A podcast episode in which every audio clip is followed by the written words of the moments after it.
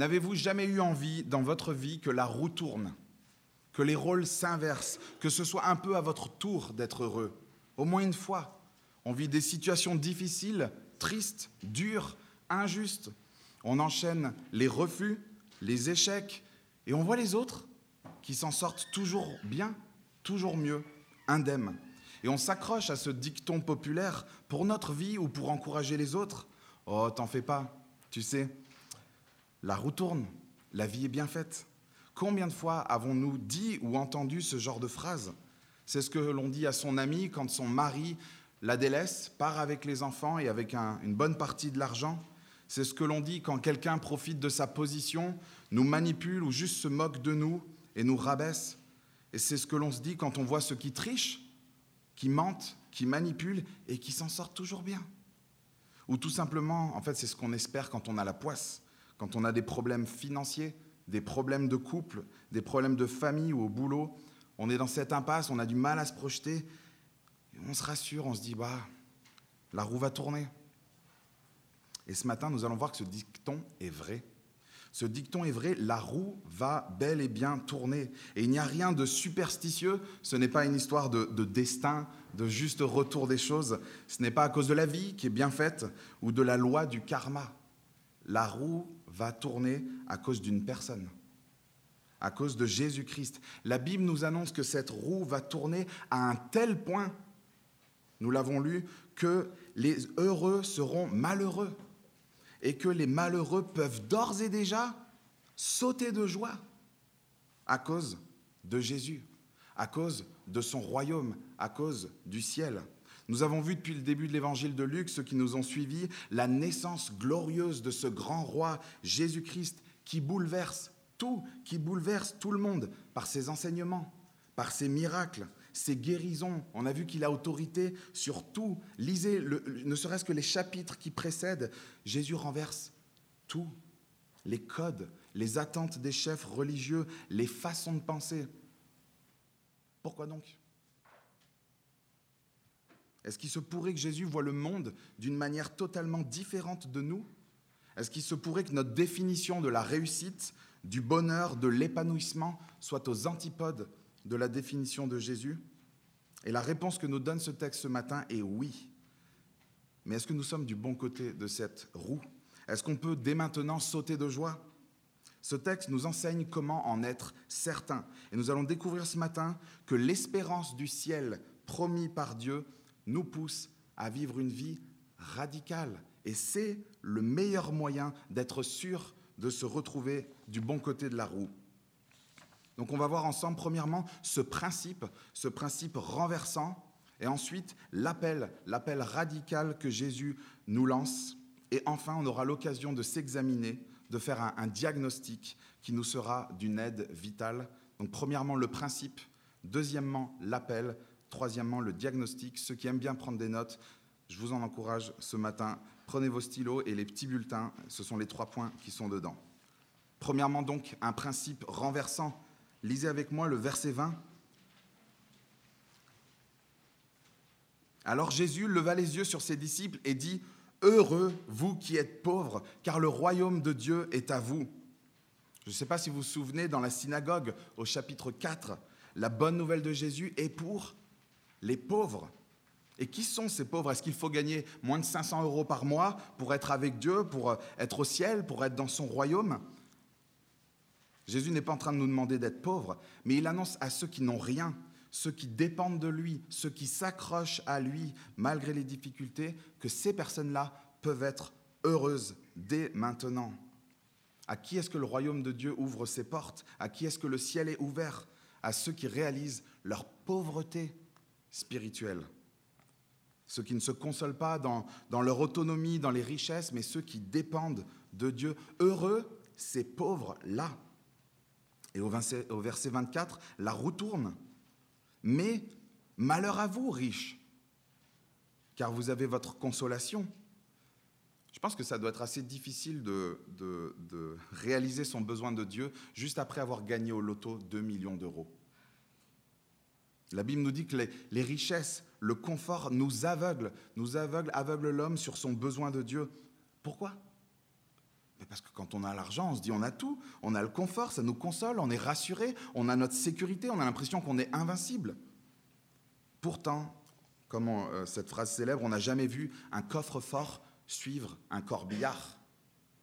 Au ciel, pas de bagage à main. Et la roue va tourner. La roue va tourner et ceux qui auront placé leur confiance et leur sécurité dans les richesses connaîtront le malheur. En fait, ils ne recevront rien de la part de Dieu parce que le texte nous dit ils ont déjà reçu leur consolation. Quel contraste entre nos valeurs humaines, notre conception du bonheur et le point de vue divin que nous montre ce texte. Les, les contrastes se poursuivent au verset 21, donc entre ceux qui dépendent de Dieu et ceux qui ne dépendent pas de lui. Verset 21, Heureux vous qui avez faim maintenant, car vous serez rassasiés. Heureux vous qui pleurez maintenant, car vous rirez. Jésus appelle ceux qui vivent des injustices, des difficultés, ceux qui souffrent, ceux qui sont dans le besoin, dans la précarité. Jésus déclare ces personnes-là heureuses. Comment on peut se réjouir dans une telle situation Est-ce que Jésus est maso? Est-ce qu'il est sadique? Comment se réjouir alors qu'on a faim, alors qu'on manque de tout, qu'on est dans la précarité? Et Jésus n'est pas maso. Ce qui fait que l'on peut être heureux dans ces situations-là, c'est quand on sait, quand on sait qu'un jour, Dieu va régler le problème du mal et le problème de l'injustice dans le monde. C'est quand on sait que son juste jugement qu'on mérite ne nous atteindra pas parce que Christ l'a subi, l'a pris à notre place. C'est quand on sait que lui seul peut nous combler qu'on peut être heureux même si on a faim, même si on manque. Heureux celui qui dépend de Dieu, heureux celui qui a cette vision claire sur l'avenir que Dieu promet. Mais ce ne sera pas le cas pour tout le monde. Regardez le verset 25. Malheur à vous qui êtes comblés, car vous aurez faim. Malheur à vous qui riez maintenant, car vous serez dans le deuil et dans les larmes. Jésus annonce une désillusion totale à ceux qui auront placé leur espérance, leur joie, leurs attentes, leur bonheur dans les plaisirs éphémères que ce monde, que ce qui est autour d'eux leur propose. Et ce sera place à quoi? Place au malheur, au deuil et aux larmes. Et Jésus poursuit et il va encore plus loin. Lisez le verset 22 avec moi. Heureux serez-vous lorsque les hommes vous détesteront lorsqu'ils vous chasseront, vous insulteront et vous rejetteront comme des êtres infâmes à cause du Fils de l'homme. Réjouissez-vous ce jour-là et sautez de joie, parce que votre récompense sera grande dans le ciel. En effet, c'est de la même manière que leurs ancêtres traitaient les prophètes. Jésus parle à ses disciples, il sait qu'ils seront persécutés, qu'ils vont au-devant de grandes souffrances. Mais c'est choquant c'est le monde à l'envers. Qu'est-ce qui aujourd'hui pourrait faire sauter de joie un chrétien qui est insulté, qui est chassé, qui est rejeté comme un être infâme? Et c'est peut-être ce que tu vis ce matin, du, rejet, des moqueries, des insultes, ça te rend triste. Jésus nous rappelle qu'il n'y a rien de nouveau, c'est comme ça que les prophètes avaient été traités. Mais tu peux sauter de joie ce matin, car ta récompense sera grande dans le ciel. Et Jésus n'est pas en train d'agiter une carotte devant notre nez. Il rappelle simplement qu'il est au courant. Dieu est au courant, il voit tes souffrances, ton engagement et ta fidélité, et il l'honorera. Ce que fait Jésus ici, c'est qu'il nous exhorte à reconsidérer toute chose à la lumière de ce jour où cette roue va tourner. Il nous invite à regarder au-delà de nos circonstances, au-delà de nos problèmes, à garder le cap et à nous réjouir. Et la roue tourne encore au verset 26. Par contre, malheur, malheur lorsque tous les hommes diront du bien de vous. Malheur à ceux qui, comme Jésus parle des, faux prophètes de l'Ancien Testament, qui recherchaient euh, l'approbation des hommes et la popularité plutôt que l'approbation de Dieu et de la fidélité. Malheur lorsque tous les hommes diront du bien de vous. C'est pas facile hein, de parler de sa foi, de parler de Jésus on a un peu peur de déranger. J'aimerais parler d'un truc dans ma vie, mais on a peur de déranger, de choquer sinon, ou juste de passer pour quelqu'un de bizarre. On préfère avoir de bonnes relations avec nos amis. On n'a pas envie d'être catalogué, d'arriver le matin, ah, c'est le chrétien. C'est le curé, ou je ne sais pas quel nom on vous a donné, mais on m'appelait le curé. Euh, bref. En fait, ce qu'on veut, c'est être apprécié, n'est-ce pas On veut être apprécié. Et Jésus nous met en garde de rechercher l'approbation des hommes. Il nous met en garde. Et c'est comme s'il nous... Ouais. C'est rechercher la vérité et la fidélité, quitte à souffrir, plutôt que la popularité. Pourquoi? Parce que notre récompense dans le ciel sera grande. Comment, comment, comment bien comprendre ce principe totalement renversant que Jésus énonce ici?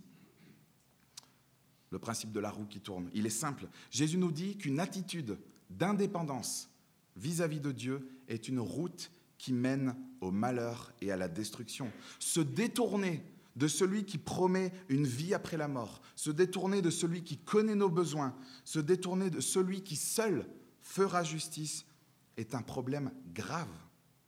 C'est le malheur qui attend celui qui aura recherché son bonheur, sa sécurité, sa joie dans la santé, dans le confort, dans les richesses matérielles et la popularité plutôt que en Dieu. Et donc pour qui est-ce que la roue va tourner dans le bon sens? Comment on se positionne? Qui donc peut connaître le vrai bonheur? Jésus nous dit, c'est celui qui reconnaît sa pauvreté. C'est celui qui fait confiance à Dieu et c'est celui qui dépend de lui. Jésus est en train de redéfinir totalement ce qu'est le bonheur à la lumière de ce jour où nous serons avec lui au ciel pour l'éternité. Cette définition, elle est aux antipodes de ce que nous présente, présente pardon, le monde qui nous entoure. Vous savez pourquoi cette définition est totalement différente? C'est parce que l'homme, en fait, il sait qu'il va mourir. L'homme, il sait qu'il va mourir. Pour lui, sa vie, c'est ce petit trait sur une tombe entre deux dates. Et il se dit alors autant kiffer, autant profiter. L'homme n'a aucune espérance. Donc il vit pour lui, il vit pour cette terre, il vit pour ce petit trait entre deux dates sur une tombe. Jésus nous projette dans l'avenir et nous dit que notre bonheur ne dépend pas de ce qui se passe dans ce petit trait. Reconsidérons toutes choses à la lumière de cette, éternité avec lui.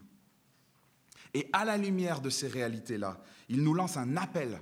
Il nous lance un appel à vivre sur terre d'une manière radicale, d'une manière totalement différente. C'est le deuxième point que j'ai appelé l'appel radical dans vos bulletins.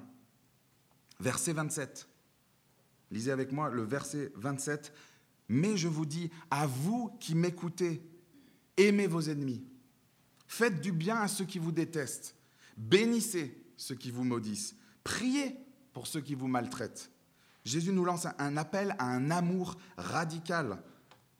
La preuve, aimer ses ennemis. Il ne nous demande pas de ne pas leur en vouloir. Oh, c'est bon, ça va. Ou de ne pas entretenir de rancœur. Il nous demande de les aimer. Et c'est un amour actif. ce sont des actions. Faire du bien. C'est pas juste, c'est pas grave, écoute, toi et moi, c'est fini, je t'en veux pas. Leur faire du bien. En action, en parole, bénir ceux qui nous maudissent et prier pour ceux qui nous maltraitent. Je pense que dans l'histoire, certaines personnes se prétendant être chrétiennes qui sont allées jusqu'à tuer, c'est souvent ce qu'on entend, les chrétiens, les massacres et tout ça, je pense que ces personnes avaient plusieurs pages dans leur Bible manquantes. Et Jésus, et la Bible est claire, pour que nous puissions comprendre, il va illustrer cet amour à partir du verset 29. Si quelqu'un te frappe sur la joue, présente-lui l'autre. Si quelqu'un prend ton manteau, ne l'empêche pas de prendre encore ta chemise. Je suis content que personne m'ait pris mon manteau. Donne à toute personne qui t'adresse une demande et ne réclame pas ton bien à celui qui s'en empare. Tendre l'autre joue. Tout le monde connaît cette, euh, cette, cette phrase, n'est-ce pas? Elle est bien connue. Qu'est-ce qu'elle veut dire vraiment? Ça serait bête de la comprendre de façon littérale. Imaginez que vous faites de la boxe, vous avez des compétitions, vous arrivez sur le ring et vous faites ça. Il faut comprendre le principe, il faut comprendre ce que ces images veulent dire. Est-ce qu'il faut se laisser raqueter? Est-ce qu'il faut rappeler les braqueurs? Vous voyez les voleurs passer par la fenêtre? Excusez-moi, il y avait mon MacBook Pro, désolé, je l'avais un peu caché. Est-ce qu'il s'agit de ne pas se protéger? Vous êtes avec un ami dans la rue et puis euh, il y a une agression et vous faites T'as oublié de le taper sur l'autre joue? Est-ce qu'il s'agit de ne pas réclamer euh, à votre voisin la perceuse que vous lui avez prêtée Je crois d'ailleurs que Christophe et Jonathan, vous devez discuter. Christophe prête beaucoup, on te remercie. Comprenons, comprenons ce principe. Un vrai disciple, il sait qu'un jour Dieu fera justice. Il peut donc accepter les torts. Il peut accepter les souffrances. Il peut accepter même qu'on abuse de lui, de sa gentillesse, qu'on le vole. Il ne cherche pas à se venger lui-même. Il cherche à être généreux. Il donne, il prête. Est-ce que c'est ton cas Ou est-ce que tu calcules tout Tu gardes tout? Et, en fait, le verset 31, il résume à merveille ce principe. Il résume ces images-là. Ce que vous voulez, verset 31, ce que vous voulez que les hommes fassent pour vous, faites-le de même pour eux. Jésus appelle tous ceux qui, qui, disent lui appartenir à vivre un amour radical. Et il nous donne encore trois illustrations à partir du verset 32. Verset 32, si vous aimez ceux qui vous aiment, quelle reconnaissance en avez-vous? En effet, les pécheurs aussi aiment ceux qui les aiment. Si vous faites du bien à ceux qui vous font du bien, quelle estime en avez-vous? Les pécheurs aussi agissent de même. Et si vous prêtez à ceux dont vous espérez recevoir en retour, quel gré vous en sait-on? Les pécheurs aussi prêtent aux pécheurs afin de recevoir l'équivalent. Jésus n'est pas en train d'opposer les bisounours et les pécheurs. Tout le monde, tous les hommes, nous dit la Bible, sont pécheurs. Il n'est pas en train de dire que les chrétiens ne pêchent pas, ils sont saints, ils sont parfaits. Passez du temps avec un chrétien, vous allez voir. Mais la différence, c'est que le chrétien, il en est triste de son péché. Il le regrette, il le déteste et il se bat pour l'abandonner. Jésus oppose ici celui qui dit être son disciple et veut le suivre et celui qui ne le veut pas. Et on peut se poser plusieurs questions. Qu'est-ce qu'il y a de spécial à inviter tes amis le dimanche midi? Qu'est-ce qu'il y a d'extraordinaire à dégager du temps dans ta semaine pour ceux que tu aimes? C'est facile. Qu'est-ce qu'il y a d'extraordinaire à aller aider à un déménagement de quelqu'un qui t'a aidé au tien ou qui t'aidera parce que le tien vient bientôt? Qu'est-ce qu'il y a de spécial à organiser une soirée pour tes amis? Pour ceux que tu aimes. Qu'est-ce qu'il y a de spécial à donner ce qu'on n'utilise plus? Qu'est-ce qu'il y a d'extraordinaire? Ou à donner pour réduire ses impôts? Qu'est-ce qu'il y a de spécial à aimer, à s'investir là où c'est cool, là où c'est fun? Qu'est-ce qu'il y a d'extraordinaire? Jésus nous appelle à aller plus loin que ça. Si vous aviez le nombre de personnes, et c'est peut-être ton cas ce matin, qui entendent parler du christianisme et de l'amour du prochain et qui disent mais pas besoin d'être besoin d'être chrétien pour aimer. On dirait qu'il n'y a que vous qui, qui aimez. Moi aussi j'aime. J'aime mon prochain. Mais l'amour que Jésus nous appelle à vivre va bien au-delà d'aimer son entourage. C'est un amour qui coûte. Et Jésus nous le rappelle juste après, verset 35. Aimez vos ennemis, faites du bien et prêtez sans rien espérer en retour. Votre récompense sera grande et vous serez fils du Très-Haut, car il est bon pour les ingrats et pour les méchants. Est-ce que cet amour est logique? C'est de la folie, c'est inhumain. Quand on lit ce texte, on se dit c'est fou. Et, pour, pour quelle raison je devrais avoir de l'amour pour mon patron? Pour un boss qui me demande de mentir, qui me met la pression? Pourquoi est-ce que je devrais aimer celui qui m'a insulté, qui m'a blessé, celui qui m'a ridiculisé, celui qui a parlé dans mon dos, je le sais, je dois l'aimer? Comment on peut aimer son ennemi? Jésus, en fait, nous demande d'aimer comme lui-même nous a aimés. Cet amour, il ne peut pas venir de nous. Il ne peut venir que de Dieu. Cet amour n'est possible que si l'on a soi-même expérimenté l'amour, le pardon de Dieu. Qui sommes-nous à notre tour, qui l'avons expérimenté, pour ne pas donner cet amour? Et d'ailleurs, aimer de cette façon euh, rassurera celui d'entre vous qui doute de son appartenance à Dieu. Jésus nous dit que notre récompense sera grande et que nous serons fils du Très-Haut. Pour ceux qui ne connaissent pas ce terme, c'est fils de Dieu. Jésus, il ne s'agit pas de gagner un quelconque ticket pour le ciel, attention, et vous serez fils du Très-Haut. Ce n'est pas alors du coup j'aurai mon ticket pour le ciel, mais c'est parce qu'on a déjà son ticket pour le ciel, par grâce. En fait, Jésus nous parle d'une reconnaissance de la part de Dieu que nous sommes bien ses fils et ses filles. Cet amour, il est motivé par le caractère de Dieu, par la personne de Dieu. Regardez avec moi, on le relit juste, le verset 35. Car il, Dieu, est bon pour les ingrats et les méchants. Soyez donc, verset 36, plein de compassion, tout comme votre Père est plein de compassion. Et qu'est-ce que cela veut dire? Et Jésus nous l'illustre au verset 37. Beaucoup de personnes se disent, la Bible, elle n'est pas très très claire. C'est clair. La façon dont Jésus veut que nous vivions est très claire. Et on a encore des illustrations. Verset 37, ne jugez pas et vous ne serez pas jugés. Ne condamnez pas et vous ne serez pas condamnés. Pardonnez et vous serez pardonnés. Donnez et on vous donnera. On versera dans le pan de votre vêtement une bonne mesure, tassée, secouée et qui déborde, car on utilisera pour vous la même mesure que celle dont vous vous serez servi. Jésus nous demande d'être plein de compassion, de ne pas être dur, d'être toujours prêt. C'est cette attitude d'être toujours prêt à pardonner. En fait, il nous appelle à ne pas prendre le rôle de Dieu, à ne pas tomber sur les autres pour la moindre chose, à juger, à condamner, et le rappel est formel. Dieu se comportera avec nous comme nous nous serons comportés avec les autres. La roue va tourner. La roue va tourner et Jésus nous en a expliqué le principe. Il redéfinit le bonheur à la lumière d'une vérité. Ce bonheur se définit à la lumière d'une chose, c'est qu'un jour, Dieu fera la différence entre ceux qui se seront reconnus pauvres, ceux qui se seront confiés en lui et ceux qui se seront déclarés indépendants, confiant en eux, leur confort et leur richesse. Et à la lumière de cette vérité, il appelle ses vrais disciples à vivre sur terre d'une façon radicale. Est-ce que c'est ton cas? Je ne sais pas quelle est la dernière fois que tu as eu le, temps, que tu as pris le temps de faire le point sur ta vie. Mais en voici l'occasion, dans les versets 29 à 39, au travers de plusieurs images, Jésus nous pousse à nous examiner. C'est le troisième point dans vos bulletins, ce diagnostic vital. Quatre choses. Nous allons voir quatre choses à examiner. Premièrement, notre maître. Verset 39, il leur dit aussi cette parabole. Un aveugle peut-il conduire un aveugle? Ne tomberont-ils pas tous deux dans un fossé? Le disciple n'est pas supérieur à son maître, mais tout disciple bien formé sera comme son maître. Nous l'avons vu, notre indépendance vis-à-vis de Dieu nous mène à la ruine. Est-ce qu'on peut donc se conduire nous-mêmes ou conduire les autres? Est-ce que tu es sûr d'aller dans la bonne direction? En te guidant toi-même avec tes, petites fabriques, tes petites conceptions, tes petites intuitions spirituelles Est-ce que tu es sûr d'aller dans la bonne direction?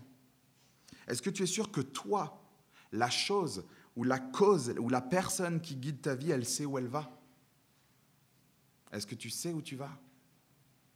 Suivons le bon maître, car nous lui ressemblerons. Mais le disciple, nous dit Jésus, n'est pas supérieur à son maître. Restons dépendants de lui et humbles. Et c'est cette deuxième chose d'ailleurs à examiner. Notre maître, deuxièmement, notre lucidité, notre lucidité sur nous-mêmes, sur notre péché. Verset 41, bien connu. Pourquoi vois-tu la paille qui est dans l'œil de ton frère et ne remarques-tu pas la poutre qui est dans ton propre œil? Ou comment peux-tu dire à ton frère, frère, laisse-moi enlever la paille qui est dans ton œil, toi qui ne vois pas la poutre qui est dans le tien Hypocrite. Enlève d'abord la poutre de ton œil, et alors tu verras clair pour retirer la paille qui est dans l'œil de ton frère. Comment, quelqu'un qui a un énorme péché, il peut critiquer celui qui en a un plus petit? Comment on peut être au taquet à épier les autres sur leurs manquements, à les critiquer alors que les nôtres de manquements sont énormes? Jésus ne nous demande pas de ne jamais nous occuper des problèmes des autres, mais il nous demande de ne pas être hypocrites. Soyons cohérents avant d'aller enlever la paille qui est dans l'œil de l'autre. Si on enlève la poutre d'une autre, on verra plus clair et on pourra ensuite l'aider. Est-ce que tu es du genre à débriefer un peu des manquements des autres? À observer, à voir ce qu'ils font de bien, de pas bien? Est-ce que tu épies les autres mamans pour voir ce qu'elles font différemment de toi? Ce qu'elles font de bien ou ce qu'elles font de pas bien? Est-ce que tu t'occupes de ton service pour Dieu au lieu de regarder ce que ne font pas les autres ce qu'ils devraient faire d'après toi? Est-ce que tu es plus dur avec les autres qu'avec toi-même? Est-ce qu'il faudrait qu'ils règlent un problème que toi-même tu as? Troisième chose à examiner. Après notre maître, notre lucidité, Jésus nous invite à examiner notre fruit.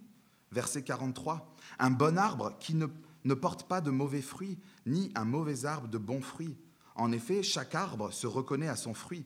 On ne cueille pas des figues sur des ronces, et l'on ne vendange pas des raisins sur des ronces. L'homme bon tire de bonnes choses du bon trésor de son cœur, et celui qui est mauvais tire de mauvaises choses du mauvais. En effet, sa bouche exprime ce dont son cœur est plein. Quel est le problème de celui qui, dit ⁇ Je suis un pommier ⁇ Regardez, je suis un pommier, je suis convaincu d'être un pommier. Quel est son problème quand on voit qu'il n'y a aucune pomme Excuse-moi, est-ce que tu es vraiment sûr d'être un pommier? Parce que dire que tu es un pommier et on ne voit aucune pomme, je doute. Est-ce que tu es sûr d'être un pommier? C'est le fruit, nous dit Jésus, qui révèle la nature de l'arbre. Jésus nous demande de nous examiner quel est notre fruit, quel est ton fruit? L'homme bon tire de bonnes choses du bon trésor de son cœur. Quel est ton fruit à toi? Qu'est-ce que ta bouche, ton cœur, ta vie chrétienne produisent? Et encore une fois, si, tu doutes de ton appartenance à Christ, voilà un bon moyen de te rassurer, ou au contraire de te remettre sérieusement en question. Être un vrai disciple de Christ, ce n'est pas une belle prière faite lors d'un camp, ce n'est pas le fait d'être baptisé, ce n'est pas le fait d'aller à l'église, c'est une histoire de fruits. Est-ce que tu mets en pratique les paroles de Jésus? Est-ce que tu lui obéis? C'est ce qu'il dit à partir du verset 46. Pourquoi m'appelez-vous Seigneur, Seigneur, et ne faites-vous pas ce que je dis? Pourquoi est-ce qu'on chante Seigneur, Seigneur, et on ne fait pas ce qu'il dit? Notre maître, notre lucidité, notre fruit, dernière chose à examiner, notre fondation. Verset 47. Lisez avec moi, verset 47 et suivant. Je vais vous montrer à qui ressemble tout homme qui vient à moi, qui entend mes paroles et qui les met en pratique. Il ressemble à un homme qui, pour construire une maison, a creusé, creusé profondément et a posé les fondations sur le rocher. Une inondation est venue. Le torrent s'est jeté contre cette maison sans pouvoir l'ébranler, parce qu'elle était fondée sur le rocher. Mais celui qui entend et ne met pas en pratique est semblable à un homme qui a construit une maison sur la terre sans fondation. Le torrent s'est jeté contre elle, et aussitôt elle s'est écroulée. La ruine de cette maison a été grande. Vous vous souvenez, juste avant notre passage, Jésus, il y a une foule de personnes qui, viennent vers lui pour l'entendre. Il y en a qui veulent des guérisons, une sorte d'un grand groupe de personnes. Ils viennent pour l'entendre. Et Jésus avertit, ce n'est pas tout d'entendre. Ce n'est pas tout d'écouter. Ce n'est pas tout de venir dimanche après dimanche, d'avoir écouté toutes les prédications du SoundCloud. Jésus nous appelle à les mettre en pratique, à mettre en pratique sa parole. Et cette parabole, en fait, cette dernière parabole du texte, elle résume tout. Elle résume notre passage. Et vous avez vu, depuis le début, c'est assez binaire. Alors que tous les êtres humains essayent de construire leur vie et leur avenir, Jésus annonce qu'il n'y a que deux façons deux façons de vivre et de construire. Construire sur Christ ou non. Mettre en pratique sa parole ou non. Le rocher ou le sable. La stabilité ou la ruine. L'image est forte. Les uns seront inébranlables. Les autres seront en ruine. Pour les uns le bonheur, pour les autres le malheur. Tout dépend de quoi? D'une seule chose. Ne pas se contenter d'entendre mais mettre en pratique les paroles de Jésus. La roue va tourner. C'est une vérité, ce n'est pas juste un dicton populaire. La roue va tourner et Jésus lance un appel à ne pas écouter seulement, mais à se positionner. Il nous appelle à nous positionner parce qu'il est encore temps. Il est encore temps de réaliser si notre définition du bonheur est la définition que Jésus en a. Il est encore temps de réaliser de quel côté on est de la roue? Cet appel à suivre Christ et lui obéir, c'est pas juste une, euh, fondé sur une adhésion à des valeurs, oh, l'amour. J'aime bien, j'aime beaucoup les, les valeurs de ce livre. L'amour, la compassion, ça me parle? Non, c'est un appel à suivre Christ. Et tout cela est basé sur son règne et sur l'imminence de ce jour, l'imminence de son jugement de ce jour où la roue va tourner.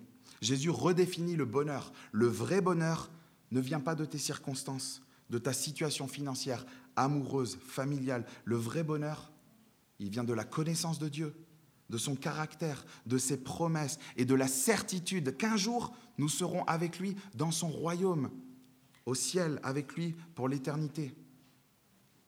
Et qu'est-ce que ça change? Ça change tout. Ça change totalement tout. Tu peux tout reconsidérer à la lumière de ce jour, à la lumière de cette vérité. Tu peux te réjouir, tu peux aimer tes ennemis, tu peux supporter les souffrances de la vie chrétienne, tu peux supporter le rejet, tu peux supporter les insultes, tu peux bénir, tu peux donner, tu peux avoir faim, soif, tu peux même manquer de tout, même si tout s'écroule autour de toi, tu peux sauter de joie dès maintenant. Parce que tout va s'inverser, parce que tout a une fin, tout ce que tu vis a une date limite. Réjouissons-nous et sautons de joie, car nous pouvons construire et baser notre vie sur quelque chose d'inébranlable, la parole de Dieu. Tu peux donc vivre cet appel qui est coûteux, car tu connais l'exemple parfait.